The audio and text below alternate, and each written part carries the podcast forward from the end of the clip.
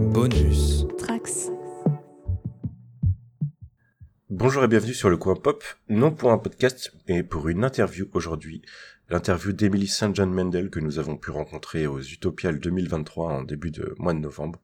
Après avoir écrit trois premiers romans classés dans les romans noirs, Emily St. John Mendel est passée à la SF avec Station Eleven en 2014 et depuis a écrit L'Hôtel de Verre et La Mer de Tranquillité pour laquelle elle était en tournée en France.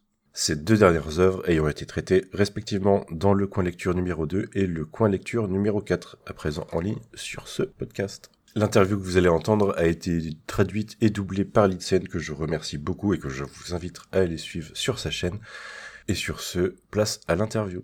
Bonjour Émilie, comment allez-vous? Je vais très bien, merci pour cet entretien. Vous êtes ici pour la sortie française de La mer de tranquillité qui est sortie, je crois, l'année dernière aux États-Unis et au Canada. Tout à fait. Il s'agit de votre sixième roman. Oui, On le décrit comme votre retour à la SF, cependant, vos trois premiers romans n'étaient pas de la SF. c'est vrai. Je me demandais si vous aviez décidé de varier ou si c'est la même chose pour vous d'écrire des romans noirs ou de la SF. Euh, Je crois que mes romans ont plus de points communs que de différences, malgré les étiquettes euh, généralisatrices. J'ai toujours été bien plus intéressée par les personnages, par-dessus tout. Ce qui m'intéresse, c'est de réfléchir et d'écrire sur la manière dont les gens réagissent face à des situations intéressantes et parfois extrêmes, que ce soit un crime ou, dans le cas de Station Eleven, la fin du monde. Mes trois premiers romans, ah, c'est assez marrant. J'étais partie pour écrire de la fiction littéraire, ce qui est une appellation un peu flottante, mais appelons ça de la fiction principalement axée sur le développement des personnages avec une langue simple.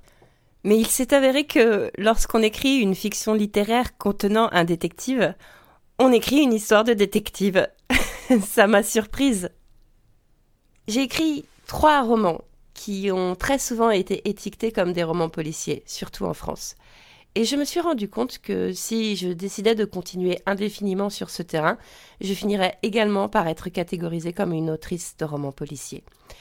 C'est un sujet un peu délicat parce que j'ai énormément de respect pour les autoristes de romans policiers. C'est difficile d'écrire des romans policiers et j'adore en lire. Mais en tant qu'autrice, j'avais peur de me retrouver coincée dans une catégorie marketing étroite. C'est comme une boîte dont on ne peut pas s'échapper parfois. Du coup, pour mon quatrième roman, j'ai voulu faire quelque chose de radicalement différent. Je voulais écrire sur la vie d'actrice itinérant dans un désert post-apocalyptique, un élément issu de la boîte SF. C'est parfois difficile d'éviter ces catégories étroites. Mais j'aime les romans policiers, j'aime la science-fiction, j'aime l'idée qu'un livre puisse être plus d'une chose à la fois. Du coup, je considère que mes romans sont à la fois de la fiction littéraire et de la fiction littéraire et des romans policiers. Dans La mer de tranquillité, il s'agit d'une fiction littéraire et d'un roman policier, et de science-fiction, et de fiction historique, et d'autofiction. C'est amusant de mélanger les genres en un seul et même livre. Mais c'est toujours très intime. Vous parlez d'individus à un instant donné dans le temps. Oui, exactement. C'est ce qui m'intéresse le plus, les gens. Ça rejoint ma deuxième question. Comment vous sentez-vous par rapport aux attentes? Les vôtres, celles des lectrices, ce qu'elles attendent de vos livres et de vous-même? Dans La mer de tranquillité, il y a un entretien durant lequel un personnage dit qu'il ne s'attendait pas à ce que le roman se termine ainsi, et je crois que c'est quelque chose que vous avez entendu. Oui, tout à fait. Euh, Ça a été un passage assez drôle à écrire. Il y a deux éléments relevant de l'autofiction dans La mer de tranquillité. Quand l'autrice est en tournée, en l'an 2302, je crois, et les anciens États-Unis se sont effondrés à ce moment-là. Ça a été assez intéressant à écrire. D'un côté, on est vraiment dans la fiction, sa vie quotidienne est très différente de la mienne. Mais d'un autre côté, je décris uniquement de véritables rencontres. Les gens m'ont réellement posé ces questions sur scène.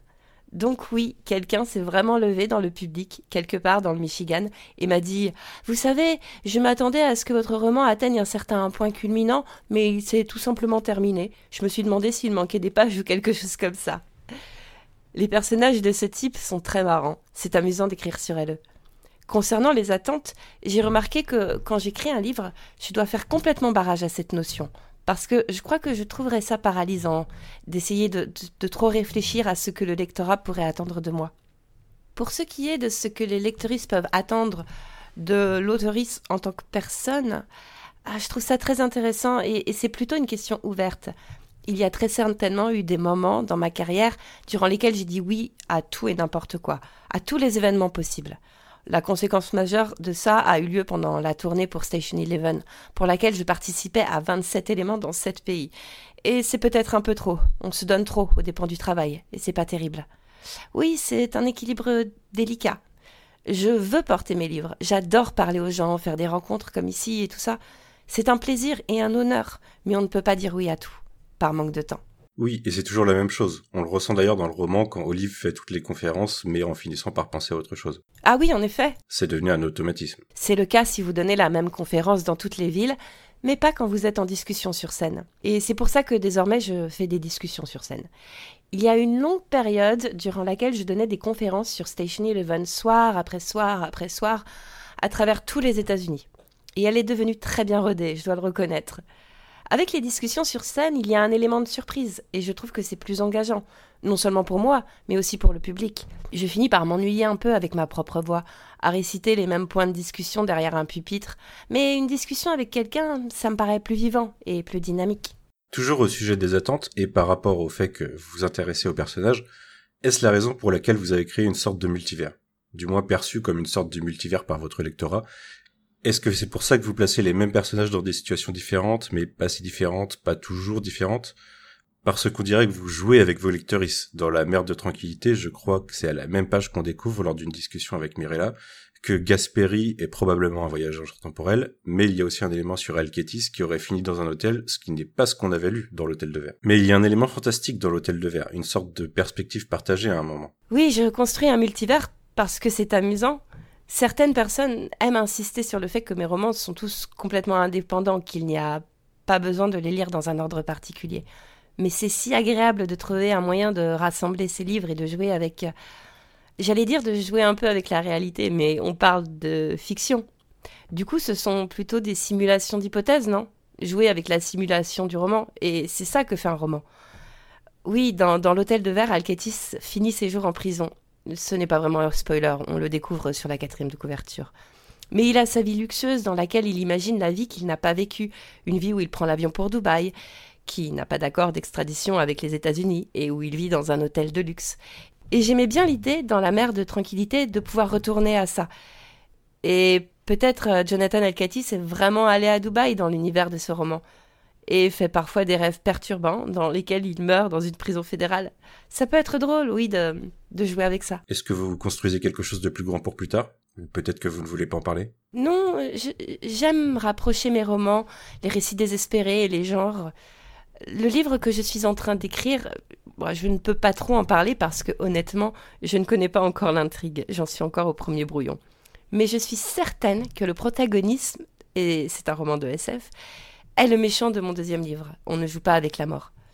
Oui, j'adore créer ce multivers, regrouper les personnages dans, dans différents romans. Très bien, merci. Dans La mer de tranquillité, je crois que c'est Talia qui a un avis sur la bureaucratie que j'adore. Le premier et seul but de la bureaucratie, c'est d'assurer sa propre protection. Du coup, pourquoi existe-t-elle? Pourquoi existe-t-elle? Ah, Elle s'est presque créée d'elle-même, c'est plutôt fascinant.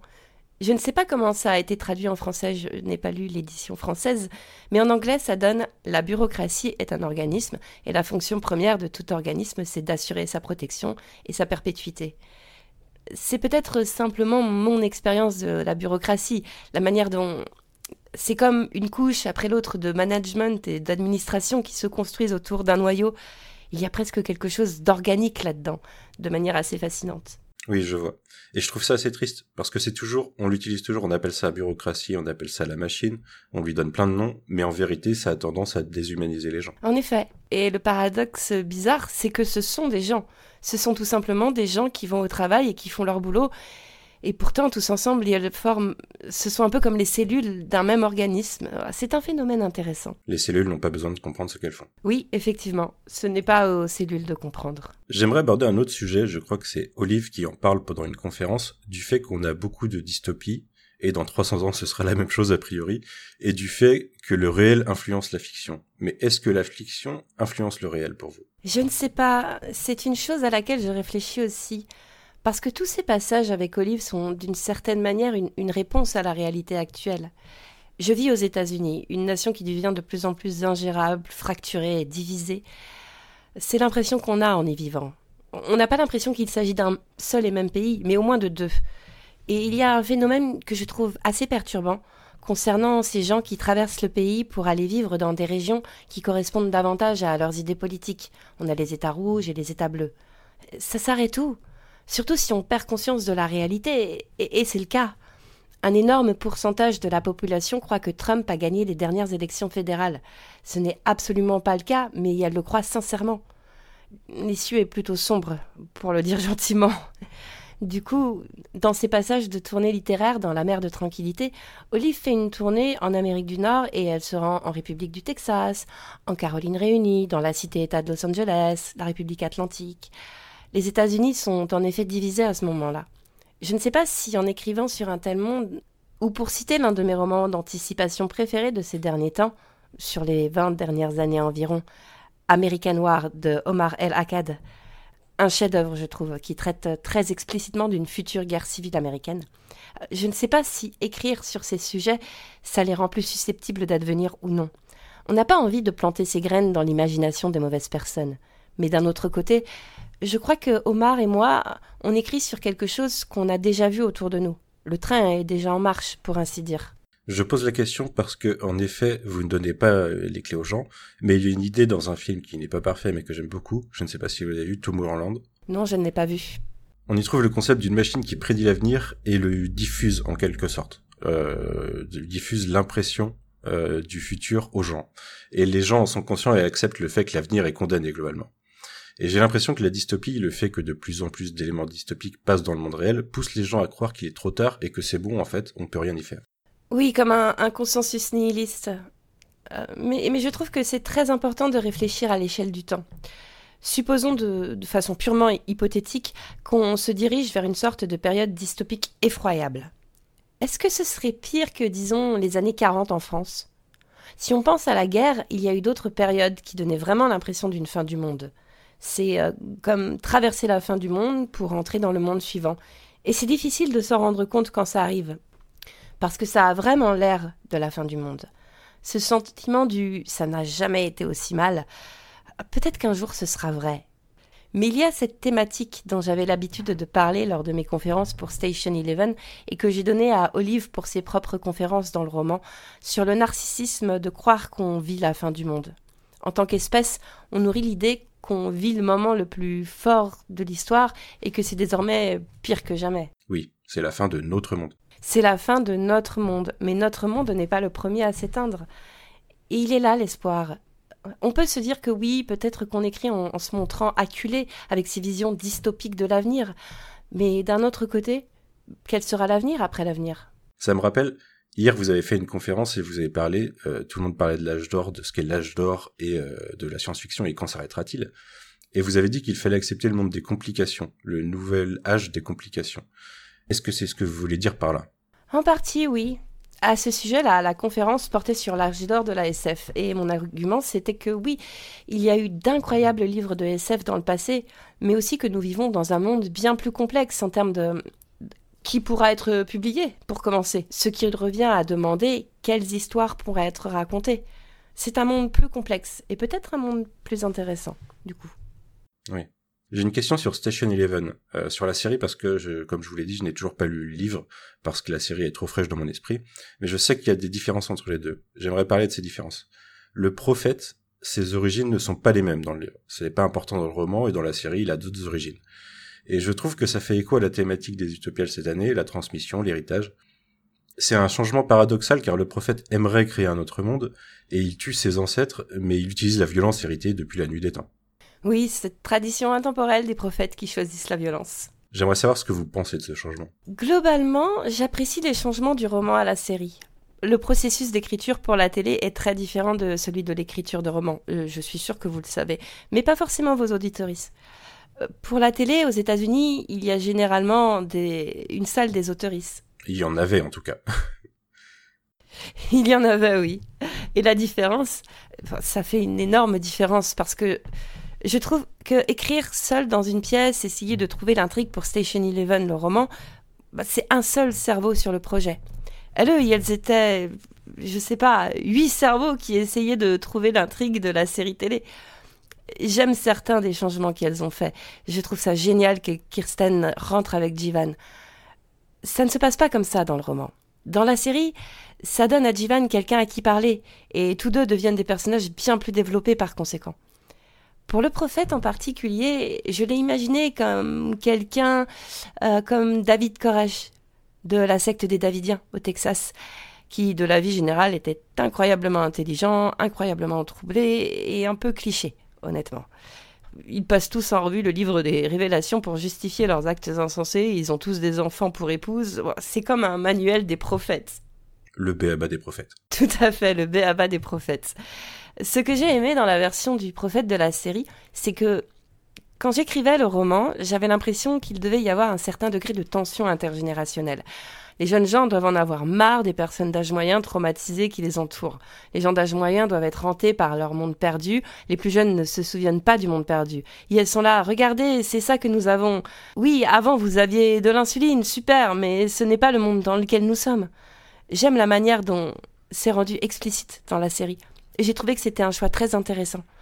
Je crois que ces changements dans la série, ils font écho à ce qui est pour moi l'un des plus grands plaisirs de l'adaptation. C'est si drôle d'éclater une histoire et de la rassembler sous une forme complètement différente. Vous connaissez déjà la question suivante puisque je vous l'ai posée avant l'enregistrement concernant la théorie de la simulation qui se termine avec peu importe, en gros, parce que ça reste une vie qu'on vit et ensuite on meurt. Est-ce que c'est votre vision de la foi ou de la religion? Je n'ai jamais été quelqu'un de religieux. Je ne pensais pas particulièrement à la religion quand j'écrivais ce roman mais c'est la conclusion d'où je suis partie, ou plutôt à laquelle je suis arrivée. Si demain on découvrait des preuves majeures que tout ceci n'est qu'une simulation, je crois que la réponse adéquate serait je, pense que nos vies compteraient quand même. Que ce soit une simulation ou non, je crois que nos choix comptent malgré tout, parce qu'on sait que les humains ressentent de la douleur. Et ça veut dire que la gentillesse est importante. Alors oui, peu importe, c'est la réponse que j'ai trouvée à cette question. Très bien, merci. Dernière question, et c'est une question personnelle, euh, vous n'avez pas à répondre si vous ne voulez pas. Dans la mer de tranquillité, qui se déroule, je crois, euh, sur quatre ou cinq siècles, euh, on connaît le destin des gens, on sait qu'elles vivent et qu'elles meurent, même si Olive ne meurt pas quand elle aurait dû, en fin de compte, elle meurt quand même. Est-ce que ça vous fait peur, ça, transmettre un héritage, le temps qui passe, le fait qu'un jour vous ne serez plus là? Non. Non, non, j'ai pas peur. Peut-être que je le vivrai autrement quand j'aurai 90 ans, on pourra en reparler dans quelques décennies. Mais pour l'heure, non. Je, crois que j'ai créé de bons ouvrages. J'espère que les gens les liront à l'avenir et si elles ne le font pas, c'est le destin de la plupart des autoristes. J'ai un enfant merveilleux, j'en suis folle, et elle avancera dans l'avenir. Je, je ne m'inquiète pas pour mon héritage. Ok, merci beaucoup. Merci. C'était un plaisir de vous rencontrer. De même, merci. Bonus. Trax.